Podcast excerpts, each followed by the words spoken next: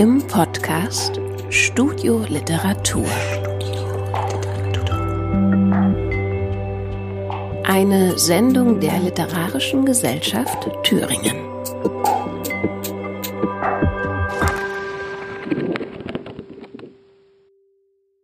Liebe Zuhörerinnen und Zuhörer, herzlich willkommen zu dieser Spezialausgabe von In guter Nachbarschaft. Ich bin Franziska Bergholz und neben mir steht Lea Weiß. Gemeinsam mit Gorch Malzen sind wir das neue Team hinter der Lesereihe In guter Nachbarschaft. Seit 2014 bringen wir etablierte AutorInnen, literarische NewcomerInnen und vielversprechende MusikerInnen zusammen und geben ihnen eine Bühne. Mit der Kombination aus Lesung, Konzert und interdisziplinären Kooperationen ist die Reihe mittlerweile fester Bestandteil der Thüringer Literaturszene. Weil wir wegen Corona keine Live-Veranstaltungen machen können und auch wollen, bringen wir euch die Künstlerin oder zumindest ihre Stimmen ins Wohnzimmer. Diesmal haben wir die Autorin Helene Bukowski, die Musikerin Sophie Thon und die Radiokünstlerin Vivian Schütz eingeladen. Wir freuen uns, dass ihr zuhört und wünschen viel Spaß mit dem kommenden Literatur- und Musikinput.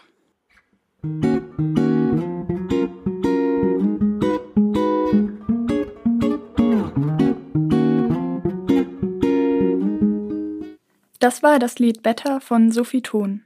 Sie wird diese Ausgabe von In guter Nachbarschaft musikalisch begleiten. Sophie stammt aus Ilmenau und bespielte seit 2017 bereits über 100 Bühnen in ganz Mitteldeutschland. Unter anderem in Leipzig als Support Act der US-amerikanischen Band Iron and Wine und das Kunstfest Weimar als Höhepunkt der Konzertreihe im Künstlergarten 2019. Mit ihrem ruhigen, aber tiefgreifenden Sound hat sich die Songwriter-Formation inzwischen eine feste Zuhörerschaft erspielt. Von den weiten Landschaften Thürings führte dieser ungewöhnliche Werdegang bis hin zur Einbindung in die internationale Independent-Musikszene. So wurde Sophies zweite Single bei einer Kooperation in Istanbul aufgenommen. Der Song Hours and Miles, den ihr am Ende der Sendung hören könnt, erscheint in den kommenden Monaten erstmals als unabhängige Veröffentlichung. Weiter geht es mit dem Kurzhörspiel von Vivian Schütz. Vivian Schütz wurde 1990 geboren und hat Journalistik an der TU Dortmund und Radiokunst an der Bauhaus-Universität Weimar studiert. Sie produziert Reportagen, Features, Kurzhörspiele und Podcast-Geschichten und war Oke Blomström Awardee der EBU 2019. Aktuell arbeitet sie an einem Radiofeature über jüdisch-orthodoxe Frauen in Brooklyn, die das Gebot der Kopfbedeckung hinterfragen und neu denken. In dem Hörspiel Kammerspiele, das wir uns gleich anhören, spielt sie mit Humor auf die prekären Arbeitsbedingungen vieler Podcaster und Podcasterinnen an. Aber vielleicht findet ihr euch nach den Beschränkungen der letzten Monate auch selbst darin wieder.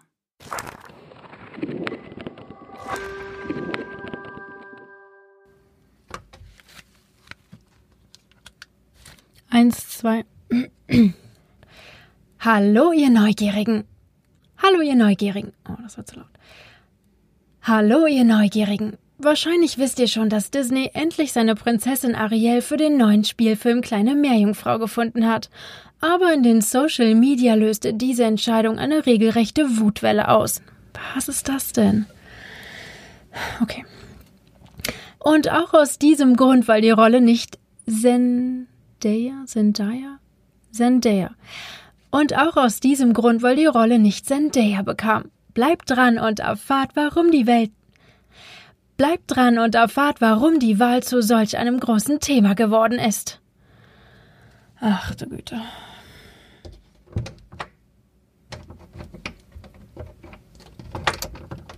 Äh. Was ist denn? Sag mal.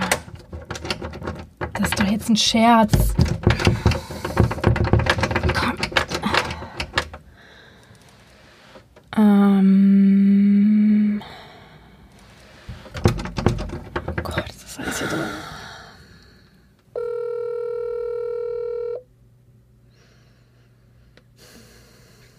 Komm, geh ran.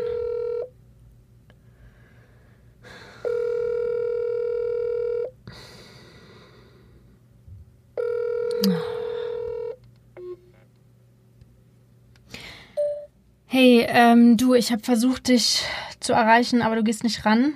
Äh, ja, und zwar voll peinlich, aber ich habe mich irgendwie eingeschlossen. Ähm, Im Schrank. Ich, ich wollte Aufnahmen machen und jetzt komme ich nicht raus. Im Schrank. Eingesperrt. Und ich weiß, ich werde hier nicht ersticken, aber es ist echt heiß hier drin und eng und ich finde es langsam wirklich nicht mehr lustig. Rufe mich bitte zurück. Hey Leute, was geht? Ich bin wieder da mit einem neuen Video für euch, einer neuen 24-Hour-Challenge, Leute. Und wo bin ich wohl? Wo bin ich wohl dieses Mal? Ja, ich bin im Schrank diesmal. 24 Stunden gleich eingesperrt. Und ja, Leute, das wird, glaube ich, gar nicht mal so... Das ist richtig schlimm. Das ist Sardinen. Wir sehen uns in meinem nächsten Video und ciao.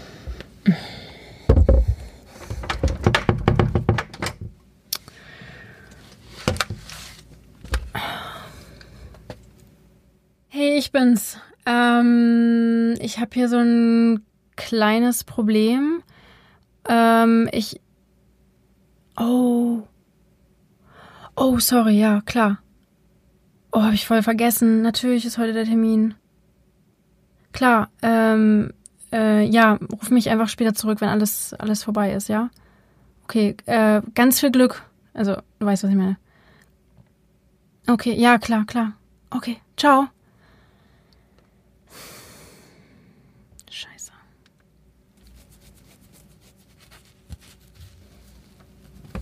Today we have a meditation for you to help you with anxiety. Happen or you can lie down. You can practice this Ja, es geht hier wohl schlecht. on. And the first position that I'm Ja, fang einfach an. help come into the role of the observer. So I find it very helpful to close the eyes, relax the shoulders, and bring your awareness to your heart center or your chest area. And just allow whatever feelings come up, whatever thoughts, just notice them.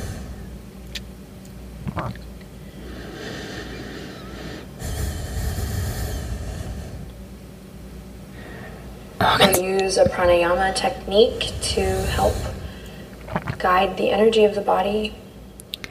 Oh nee, Hopefully help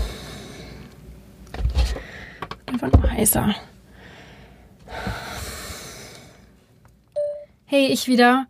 Ich bin immer noch hier drin und wird immer heißer. Ich will hier raus. Ich will hier raus.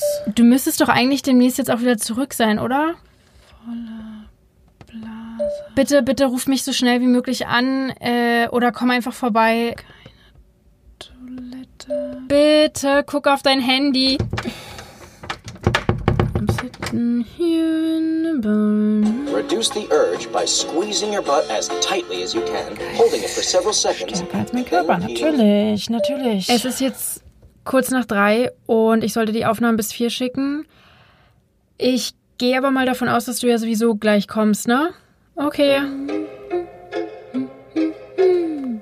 Ich habe hier nicht mehr irgend so ein Gefäß oder so, wo ich dann rein, du weißt schon. Ganz ehrlich, wenn das jetzt der letzte Auftrag mit denen war, dann ist es halt so, ne?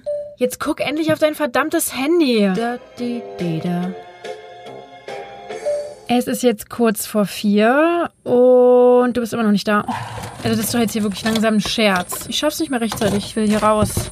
Jetzt rede ich schon mit mir selbst, ey. Ich bin noch bescheuert hier. Oh Gott. Äh, hey, du, äh, wunder dich nicht. Ähm, ich habe dir ein paar Nachrichten geschickt. Ich habe die jetzt gelöscht, bevor du sie hören konntest. War nichts Wichtiges. Ähm, wir sehen uns später. Tschüss.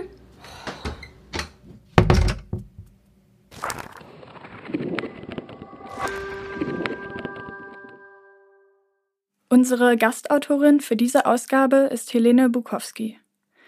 Helene Bukowski wurde 1993 in Berlin geboren und studiert zurzeit literarisches Schreiben, Kulturjournalismus und Lektorieren an der Universität Hildesheim.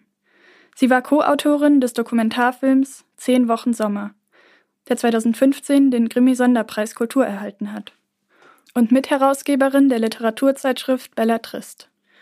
2016 war sie zur Autorenwerkstatt Prosa des Literarischen Kolloquiums Berlin eingeladen und erhielt außerdem den Förderpreis der Wuppertaler Literaturbiennale. Ihre Texte wurden in zahlreichen Anthologien und Zeitschriften veröffentlicht.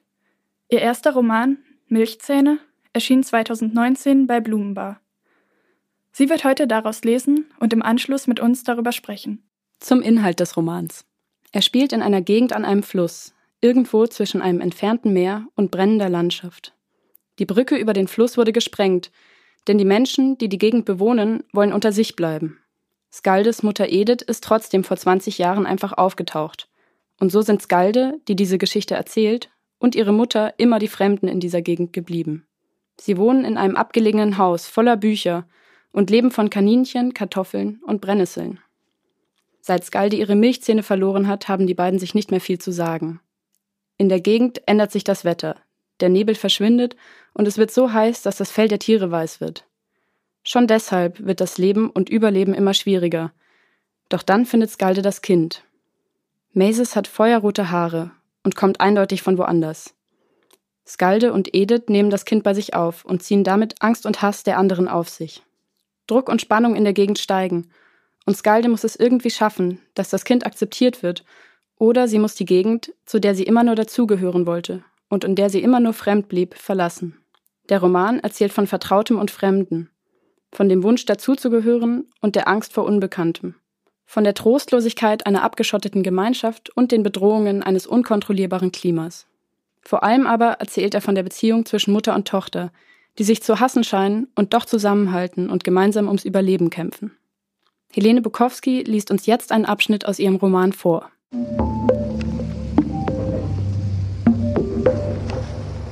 Milchzähne von Helene Bukowski.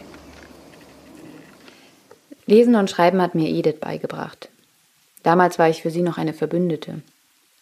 Nachmittag für Nachmittag saßen wir auf der fleckigen Matratze in ihrem Zimmer und stapelten Bücher um uns herum.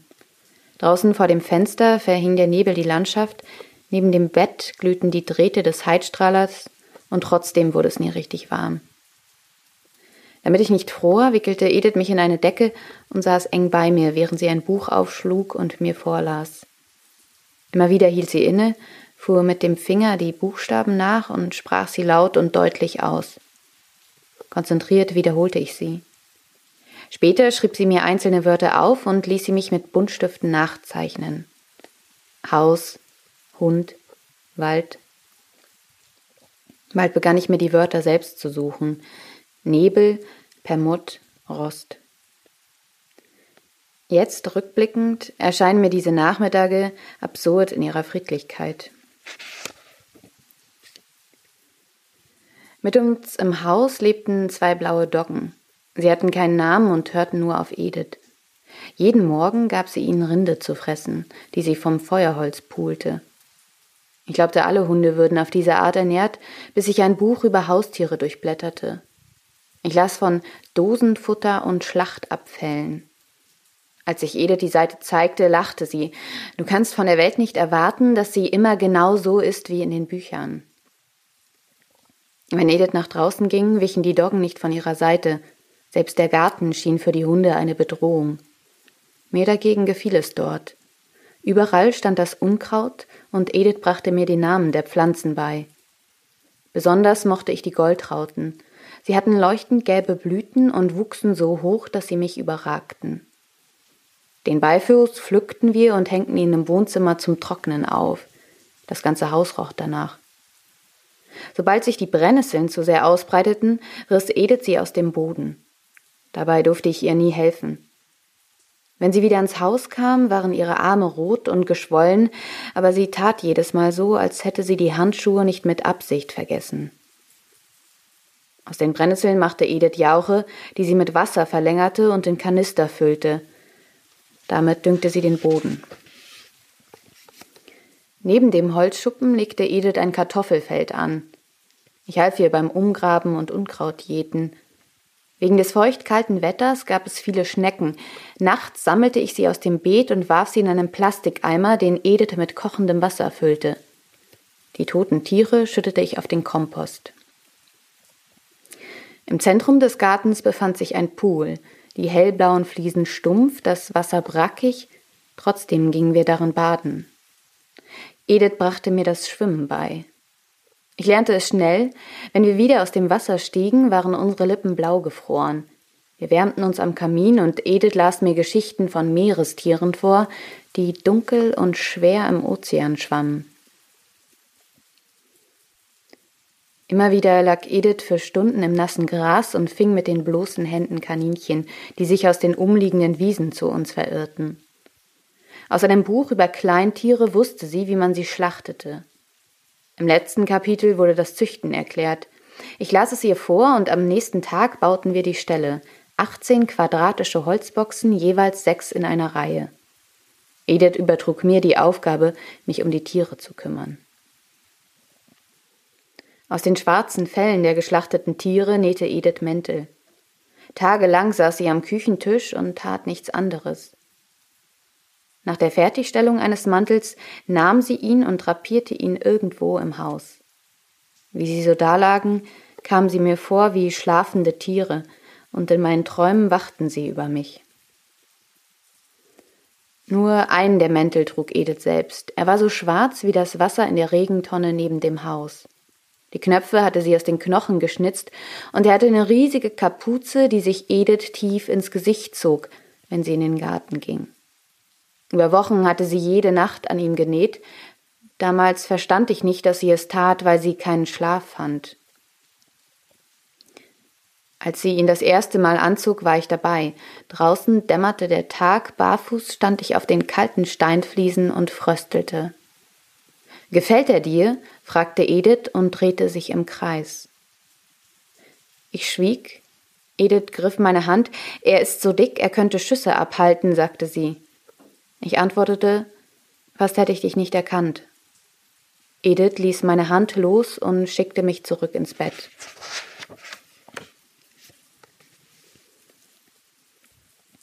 Geh nicht weiter als bis zur Brombeerhecke, schärfte Edith mir ein.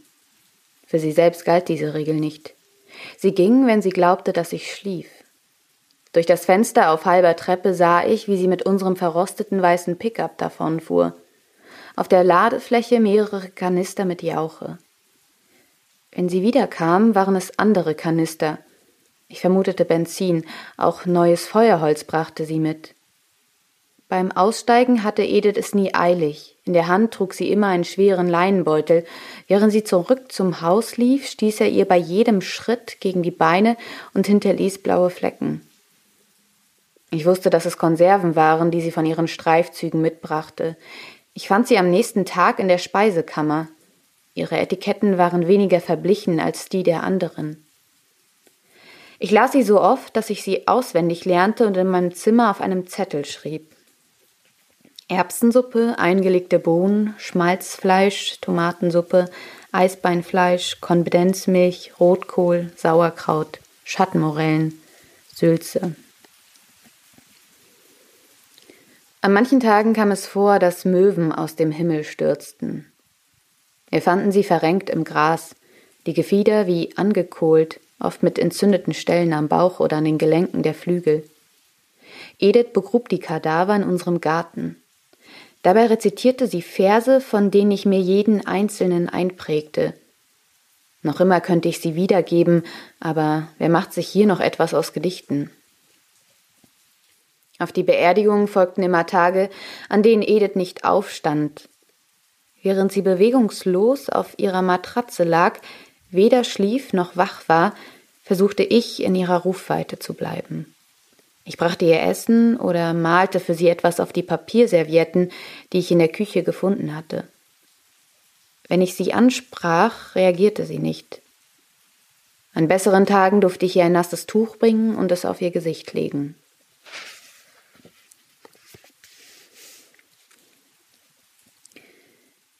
Ich verlor meinen ersten Zahn und alles begann sich zu verändern. Ich lag in meinem Bett unter der Decke und las im Licht der Taschenlampe, als der Zahn durch den Druck meiner Zunge nachgab. Ich spuckte ihn aus, kein Blut klebte an ihm, wie eine Perle lag er in meiner Hand. Ich versuchte ruhig zu atmen, aber dass ich ein Stück aus meinem eigenen Körper so einfach gelöst hatte, war für mich eine Ungeheuerlichkeit. Ich konnte es mir nicht erklären und Angst schnürte mir den Brustkorb zu. Draußen vor meiner Zimmertür begannen die Doggen zu winseln. Ich rief nach Edith, doch erhielt keine Antwort. Mit dem Zahn in der Hand trat ich hinaus, die Hunde wichen vor mir zurück.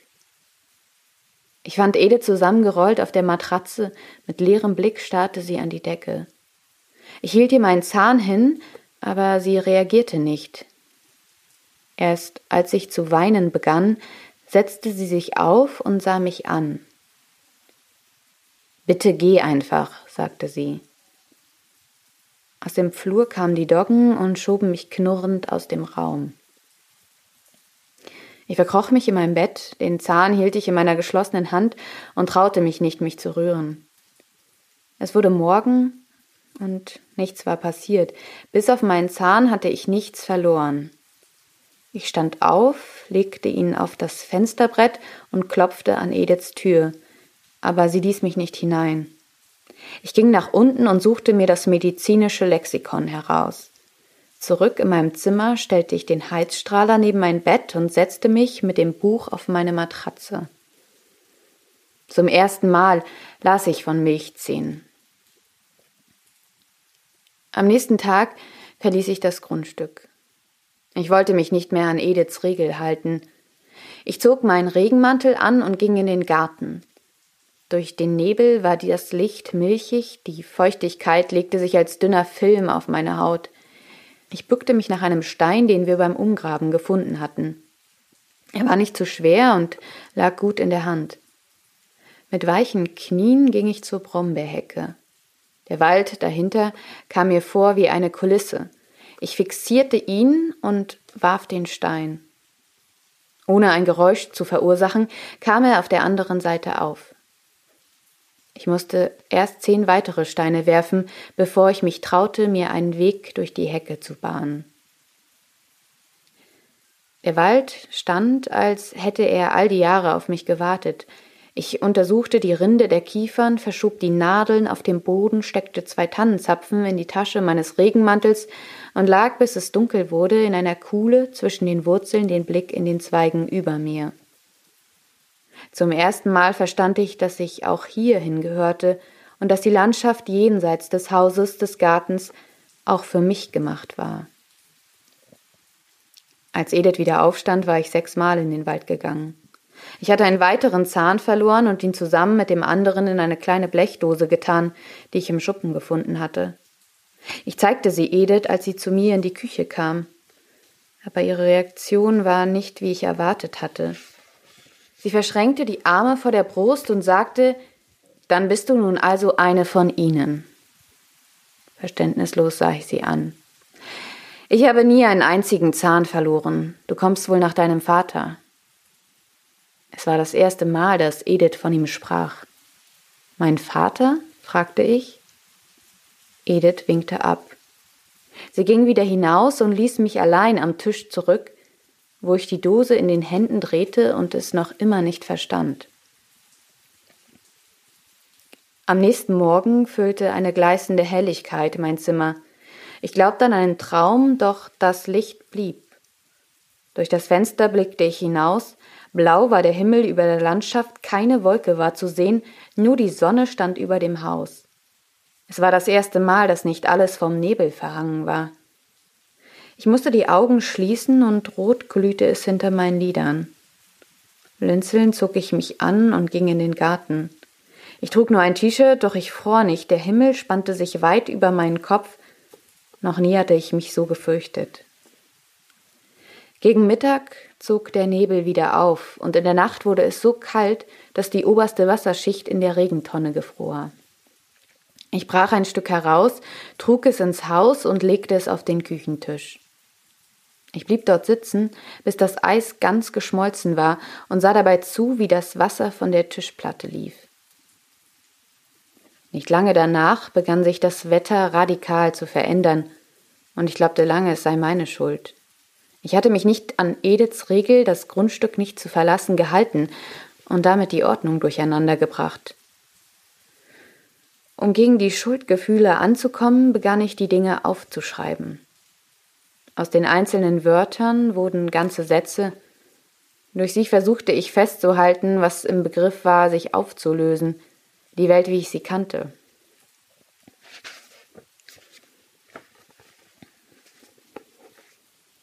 Ich begann das Haus in all seiner Deutlichkeit wahrzunehmen. Bei der grün lackierten Eingangstür platzte die Farbe ab und der Schmutz auf dem darüberliegenden Rundbogenfenster mit den sich auffächernden Holzverstrebungen war so dick, dass kein Licht hindurchfiel. Die grauen Steinfliesen im Flur klebten, in der Küche war es immer dunkel, nicht zuletzt wegen der Schränke aus Eiche und des Küchenbuffets, das schwarz war, fast als wäre die Oberfläche verkohlt. Noch dunkler wurde es nun der Speisekammer. Hier fand ich nun manchmal Edith, wie sie mit geschlossenen Augen ihre Haare abtastete oder ihre Hände zu Fäusten balten, ballte und mich anschrie, sobald sie merkte, dass ich die Tür geöffnet hatte. Die Unordnung begann ein neues Ausmaß anzunehmen. Am schlimmsten war es im Wohnzimmer, dem größten Raum des Hauses. Edith hatte das Sofa in die Mitte geschoben. Quer stand es auf dem ausgetretenen Teppich, der beigefarbene Bezug war an vielen Stellen abgewetzt, als hätte sich ein großes Tier an ihm gerieben. Edith hatte sich angewöhnt, nur noch dort zu schlafen, als Bettdecke benutzte sie ein Laken, das sie nie wusch. Säuerlich roch es nach ihrem Nachtschweiß. Der Boden war bedeckt mit einer Schicht aus Büchern, dazwischen standen halbleere Wassergläser und benutztes Geschirr.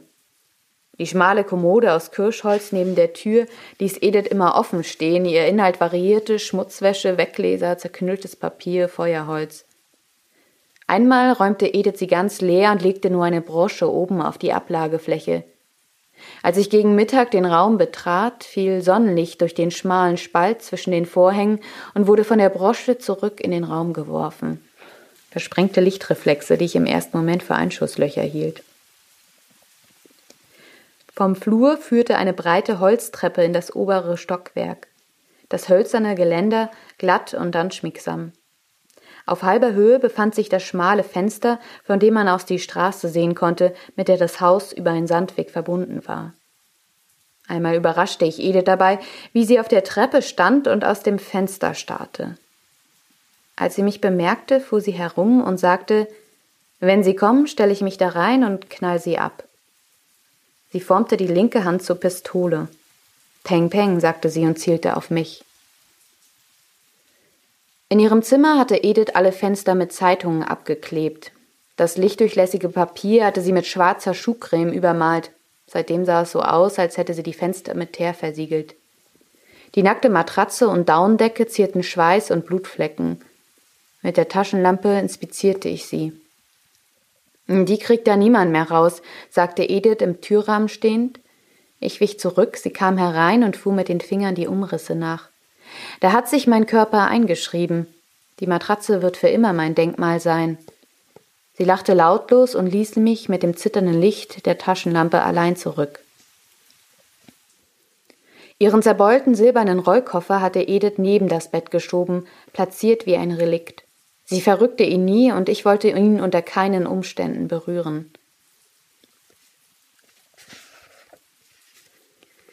Ediths Schrank nahm eine ganze Wand ihres Zimmers ein. Die Spiegeltüren ließen den Raum doppelt so groß erscheinen, kein einziges Kleidungsstück hing mehr auf den silbernen Bügeln.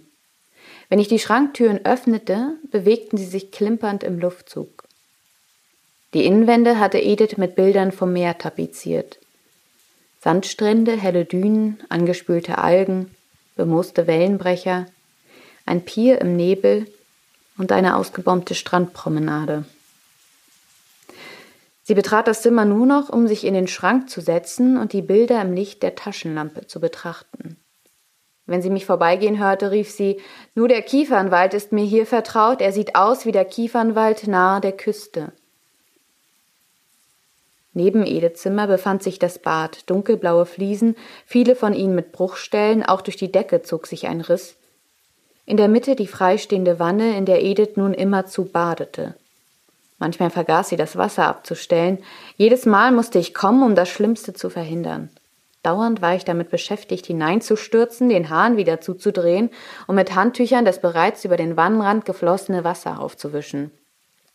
Einmal war mir dabei eins von Ediths Büchern vom Waschbecken ins Wasser gefallen. Vielleicht hatte, sich, hatte ich es auch mit Absicht mit dem Ellbogen gestreift. Sofort zog es sich vollvoll auf, Edith zog es heraus, barg es an ihrer Brust und griff blitzschnell nach einem Stein vom Wannenrand, den ich aus dem Wald mitgebracht hatte und dort platziert hatte.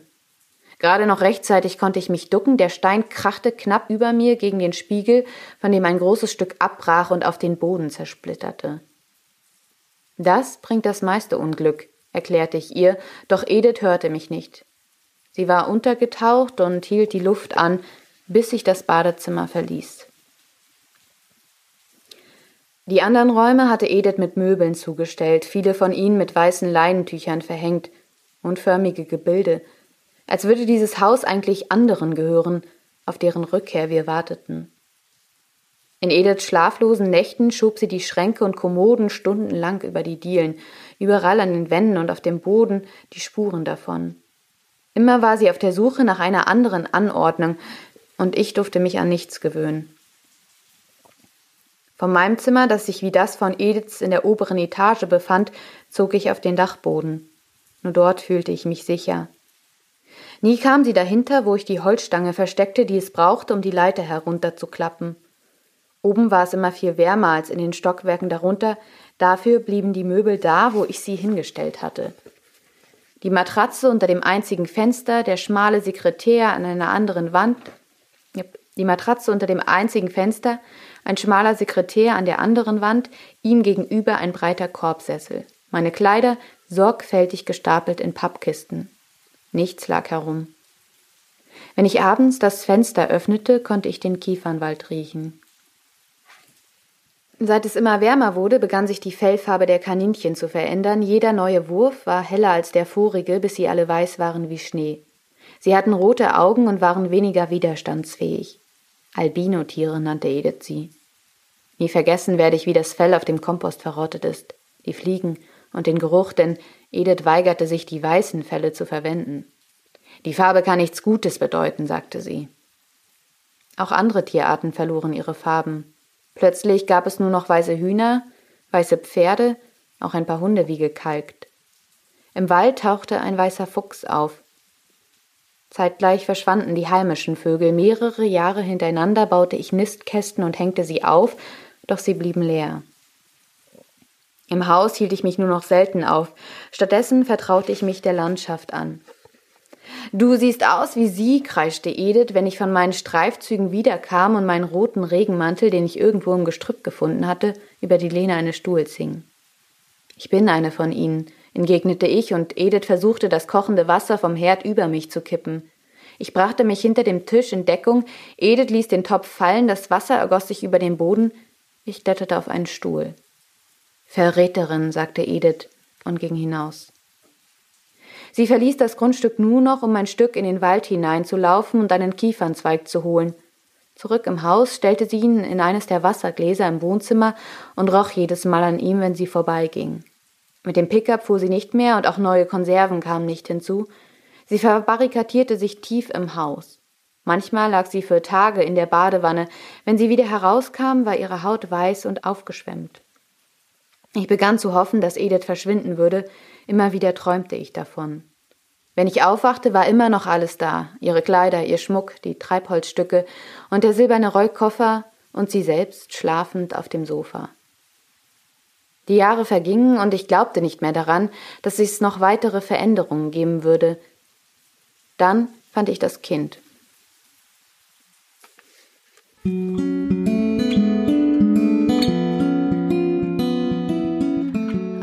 Ideal Condition Decomposition.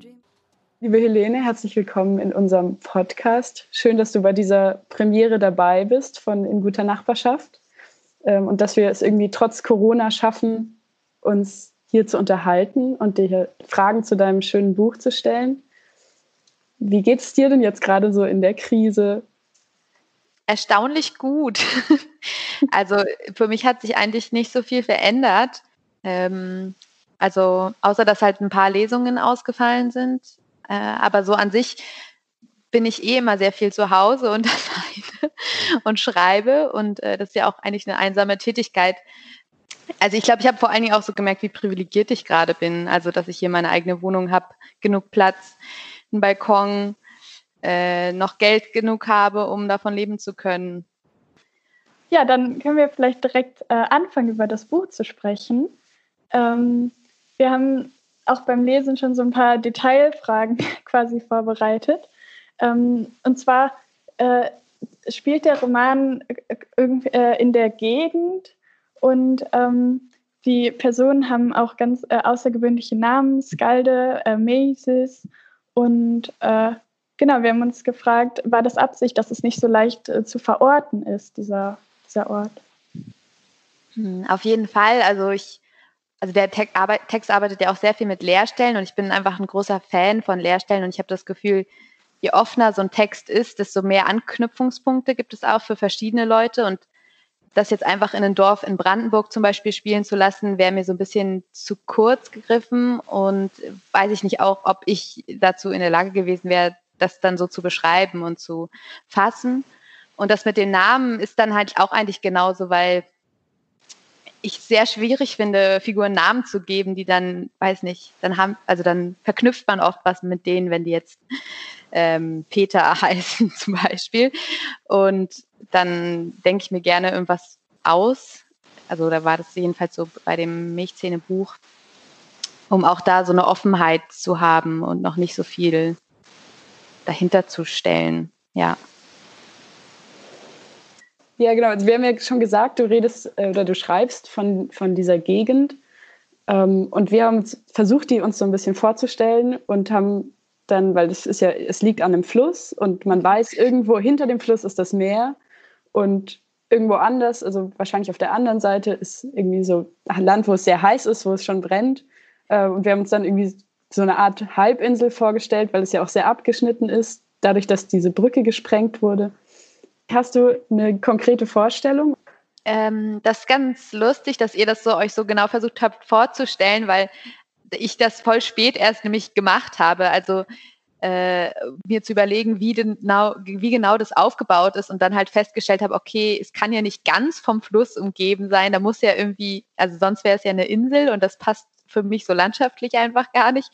Und dann habe ich noch diese toten Gebiete halt irgendwie hinzugefügt, die ja ja, wie so südlich sind und dann ist oben der Fluss und dann kommt das Meer.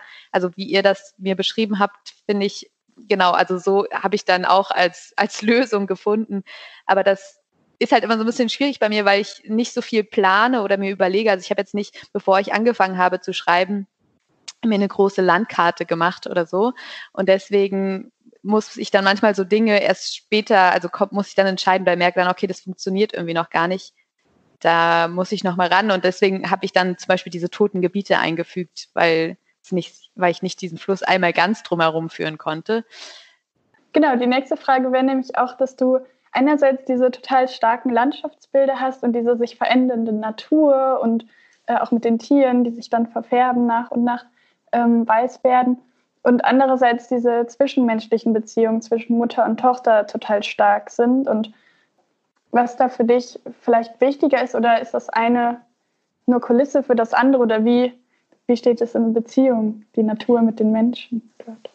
Ja, ist auch voll die spannende Frage. Also ich glaube, für mich ist das so gleichwertig ähm, und auch hängt einfach sehr extrem zusammen, weil also diese Landschaft ist ja sehr, wird ja sehr viel beschrieben und hat auch einfach einen sehr starken Einfluss auf diese Menschen, die dort leben, weil sie sich halt so radikal verändert. Und deswegen kann ich das gar nicht so voneinander trennen. Und also je heißer es wird, desto mehr spitzen sich ja auch eigentlich in dieser Gegend die Konflikte zu. Und also darauf, die Frage habt ihr, glaube ich, auch noch, aber dieses Zitat am Anfang von Joan Didion ist ja eigentlich genau das. Also wie sehr ist eigentlich das eigene Leben mit einer Landschaft verknüpft, in der man aufwächst? Wie sehr wird man auch geprägt von einer Landschaft, in der man aufwächst? Und ich habe das also selbst auch als einfach Erfahrung gemacht, weil ich sehr viel in Brandenburg und Mecklenburg war als Kind natürlich irgendwie von dieser Landschaft, diese Landschaft einen Einfluss auf mich genommen hat. Und ich glaube, das wäre ganz absurd, wenn man so völlig getrennt von seiner Umgebung, also wenn das ja aufwachsen würde oder da keine Beziehung zu hätte. Deswegen war mir immer auch wichtig, das in diesen Roman irgendwie zu verhandeln, wie da der Zusammenhang ist zwischen dem Ort, an dem man sich befindet und ja, wo man aufwächst und einem selbst. Und ähm, ach ja, vielleicht noch ergänzend, also es ist ja auch so, dass die Skalde, die Ich-Erzählerin, niemand so richtig hat. Äh, also sie hatte dieses sehr schwierige Verhältnis mit, ihren, mit ihrer Mutter und dann in der Landschaft aber wie eigentlich einen Verbündeten findet, beziehungsweise sich da so hineinbegibt und das auch wie so ein Menschenersatz oder Freundesersatz für sie funktioniert. Und genau, also deswegen ist die Landschaft für mich eigentlich auch wie eine Figur des Romans. Schön. äh, ja, du hast es ja jetzt schon angesprochen, deswegen würde ich die Frage vielleicht einfach vorziehen, sozusagen, dass du ja am Anfang äh, ein Motto von Joan Didion hast: Don't you think people are formed by the landscapes they grow up in? Und das passt ja eben zu dem, was du jetzt gerade schon gesagt hast. Ähm, und den Zusammenhang hast du jetzt eigentlich auch schon hergestellt. Äh, war, ist Joan Didion ein Einfluss für dich? Also sie, ich habe jetzt nicht so, okay, ich habe so vorher ihre ganzen Bücher gelesen, sondern dieses Zitat ist mir ähm, also in die Hände gefallen. Ich glaube sogar, ich habe es in der Netflix-Serie gesehen, ehrlich gesagt. Und ich hatte so, okay, das ist eigentlich genau der, also ich habe mich, eigentlich dachte ich immer, ich finde es albern, so Zitate vorwegzustellen in Büchern, aber das hat für mich einfach so krass den Punkt dieses Romans getroffen und das nochmal so also aufgestellt, dass ich dachte, das wäre irgendwie schade, das nicht zu verwenden. Und sie ist ja eine ganz andere Schriftstellerin, also sie geht ja ganz anders ran und es funktioniert ja viel realistischer. Und das finde ich aber dann eigentlich auch gerade spannend, halt auch da so, also sie dann so den Roman vorwegzustellen, der dann eher in, mit Atmosphären und Bildern arbeitet und gar nicht ein realistisches Setting hat. Genau, und dann äh, in der Gegend, in der es spielt oder in diesem dörflichen Verbund, in dem äh, Skald und ihre Mutter leben, ist uns aufgefallen, dass es da überhaupt keine äh, konventionellen, äh, in Anführungsstrichen, Paare und äh, funktionale oder was man Familien, was man darunter verstehen würde, äh, gibt. Ja, warum ist das so? Ja, das ist voll interessant mit diesen, dass es auch zum Beispiel keine Liebesbeziehungen gibt. Das wurde, also wurde ich jetzt auch schon öfter gefragt oder wurde so herausgestellt. Und ich habe, also ich glaube beim Schreiben, ich, was ich auch schon vorhin gesagt habe, dass ich nicht so viel plane und irgendwie hat sich, also es kam keine Liebesbeziehung auf, deswegen ist da auch keine Liebesbeziehung drin. Aber natürlich hat es auch was mit den Figuren an sich zu tun und wie die so drauf sind. Und dass es halt einfach ja eine sehr extreme Situation ist, in der sie sich befinden. Und dann ging es mir eher so um diese schwierigen Verhältnisse, diese schwierigen menschlichen Verhältnisse und die dann so aufzuzeigen. Und ich finde aber, also sehr viele Leute finden diese Beziehung zwischen der Mutter und der Tochter äh, nur düster und für mich ist aber auch gibt es da eigentlich auch trotzdem so kleine Momente der, der Aufmerksamkeit oder der, ja auch der Liebe. Also zum Beispiel, dass die Mutter Edith ihrer Tochter Skalde das Le Lesen und Schreiben beibringt. Also ich habe dann schon versucht, immer so wieder so ein paar Lichtblicke auch diesem Ganzen gegeneinander äh, ja, gegenüberzustellen dass es nicht nur ganz düster ist, aber viele überlesen das dann oder so oder wollen es, also genau. Also für mich ist es gar nicht so düster oder nur, nur, nur schlechte Beziehungen. Also am Ende kommt ja auch sehr gut dann durch, wie sehr die beiden sich dann doch wichtig sind und auch genau versuchen, gemeinsam da irgendwie was hinzukriegen. Und das ist überhaupt so auffällig fand, fanden wir auch an dem Roman, dass sehr viele starke Frauen auftauchen und dass auch die alle agierenden oder die meisten agierenden Personen und vor allem die Personen, die man sympathisch findet, weiblich sind. War das Absicht? Wolltest du einen Roman über starke Frauen schreiben? Also ich glaube, bei meinen Texten sind immer viele Frauen, Frauen dabei, weil ich, ähm, ja, das ist natürlich aber auch für mich so eine Art von ähm, feministisches Schreiben oder so darauf zu achten, dass, dass coole Frauenfiguren dabei sind und auch ähm, also nicht so viele Klischees, also dass es dann nicht die Frauen sind die Schwachen und die Doofen und die Männer sind die Starken und die, die nie weinen, sondern dass man so da variiert, weil ich glaube, das ist ja auch eigentlich das Spannende an Literatur, dass es schon auch neue Realitäten schaffen kann und wenn ich an Geschichten anders erzähle, dass sich das dann auch irgendwie aufs Leben auswirkt oder man anders oder sich Dinge verändern oder man auch andere Dinge wahrnimmt. Und dass ja sehr viele Bücher mit äh, Männern gibt oder einen Männerüberschuss, finde ich, äh, ist jetzt auf jeden Fall die Zeit für andere, andere Figuren und andere Frauenfiguren. Hast du sonst noch irgendwas, was du gern loswerden willst? Nee, euch danke ich natürlich ja. für eure dir, Fragen. äh, genau, und für das schöne Gespräch. Ja, wir bedanken uns auch auf jeden Fall. Es war äh, unser allererstes Interview. Es werden bestimmt noch mehr folgen. Und es war sehr schön, es mit dir führen zu können.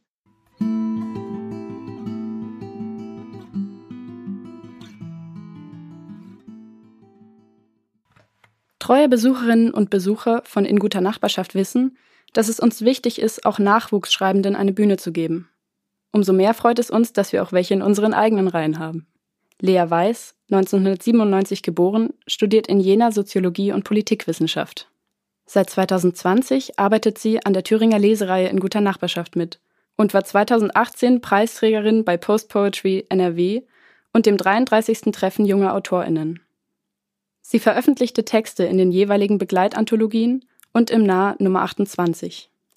Dieses Jahr ist sie zum zweiten Mal beim Jungen Literaturforum Hessen-Thüringen dabei. Viel Spaß mit ihren Gedichten.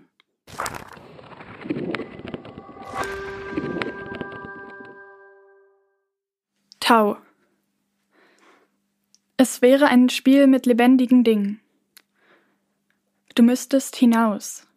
Du müsstest ein wenig herumgehen und alles genau vermeiden und keinerlei Dringlichkeit zulassen.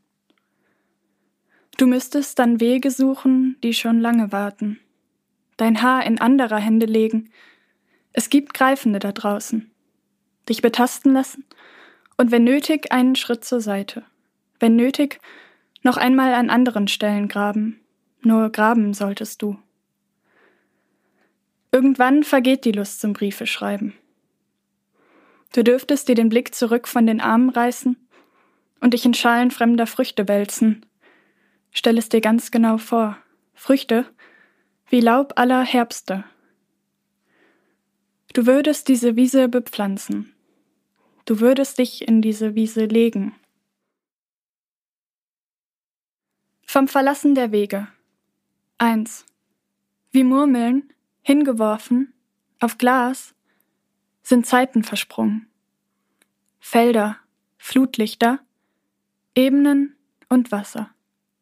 Man taucht den Kopf hinein, am Grund wird erkennbar, es hängen keine Glocken mehr von den Bäumen.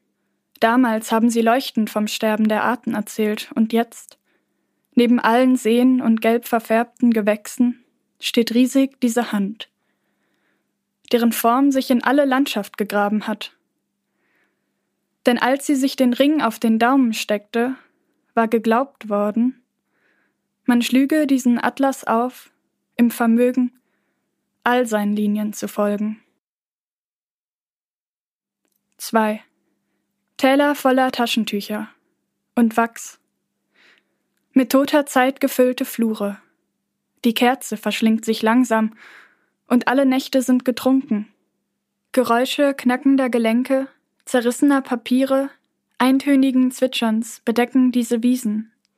Hier fand man ein Schloss, und wie weit ist es von hier, um Materie aufbrechen zu sehen?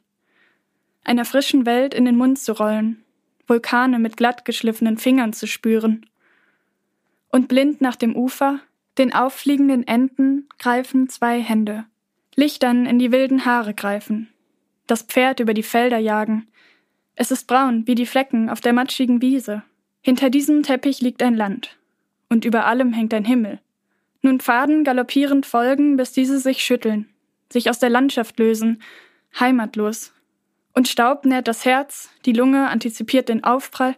Hinter diesem Land liegt ein neues, von den rauen Zungen der Wege geleckt, die erst sprießen in diesem Moment. Und diesen negativen, diesen winzigen weißen Hügeln, wo alles sich rückwärts bewegt und soeben noch verdeckte Hintergründe falsch rumleuchten? Warm wie. In Kanat sind zwei Kiesel auf den Wangen. Warm wie der Wind. Strömung blinzelt. Aufgerautes Seil um den Fuß. Es erinnert beim Rennen daran, dass ein Wolf unter uns. Noch ist es hell. Und die Leute, am Kiesstrand sie wringen, die Sonne und hängen sie auf, dass sie trocknet. Ich laufe nach Hause über die Rücken der Fische, schlafe das gräserne Fell des Tieres braun, setze das Boot in die Wellen.